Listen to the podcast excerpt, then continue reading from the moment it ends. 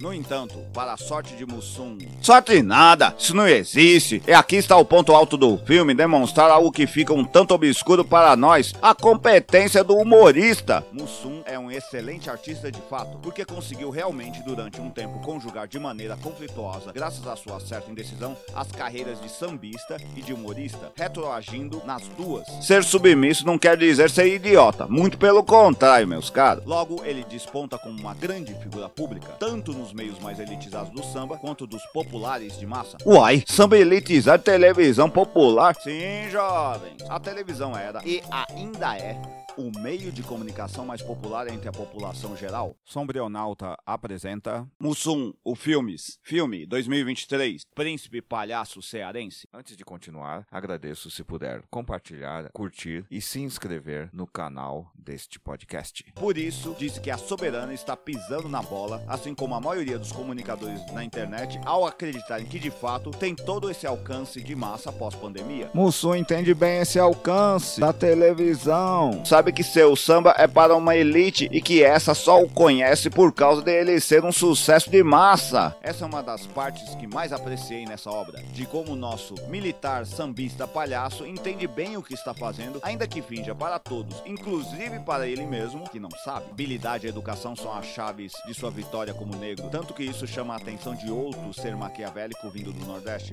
o advogado e palhaço Renato Aragão, de Dimocó, Gero Camilo. Ele percebe bem que para seu plano de negócio humorístico dar certo, precisa de alguém como Mussum. E não só ele. Eu gostaria que a narrativa tivesse se aprofundado mais nisso, porque aí sim teríamos o que foi cobrado em várias críticas sobre essa produção, uma discussão sobre o racismo. Mas aí não seria sobre o racismo como preconceito, e sim como economia política. Aragão percebe bem como funciona a indústria do entretenimento e quais meios ele deve usar, sendo que ele conjuga, assim como o safado Rob Flynn, 1967, do Machine Head, 1991, e do Maurício de Souza, 1935, uma característica típica de indústrias de entretenimento pouco profissionalizada, a de simultaneamente ser produtor e artista, ainda na fase seminal de suas carreiras.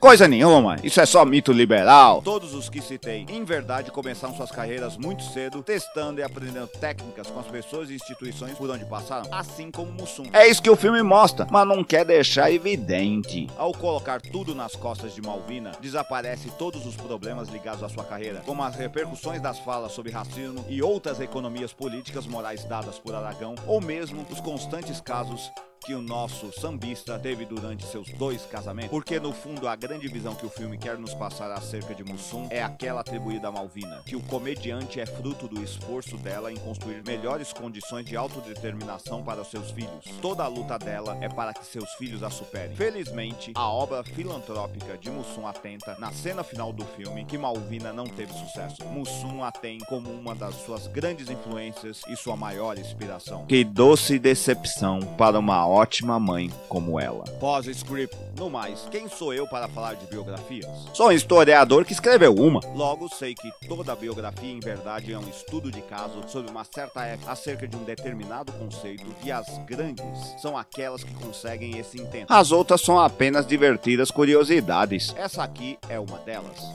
É um filme divertido e bem construído, com ótimos enquadramentos e excelentes interpretações que deixam subrepeticiamente discutida a questão da negritude na vida dos artistas brasileiros. Mas essa é uma marca dessas cinebiografias nacionais, o de citar a economia de maneira muito tácita, preferindo uma espécie de jornada do herói meio passiva. Mesmo a ótima Dr. Gama, filme 2021, padece disso, coisa que é bem diferente no cinema estadunidense. E não, não adianta citar Marighella 2019, filme, nela também os revolucionários parecem ser mais vítimas das circunstâncias do que homens enfrentando de pé suas escolhas. Parece que só vou ver uma biografia nacional de um negro revolucionário depois de uma revolução negra de fato. Se você apreciou, compartilhe nas suas redes sociais. Dê um curtir se você estiver no Facebook. Dê 50 palminhas se você estiver no Medium. E dê finalmente um curtir e um compartilhar se estiver no Facebook. Ou, se estiver no WhatsApp, envie para seus amigos. Se estiver no TikTok, compartilhe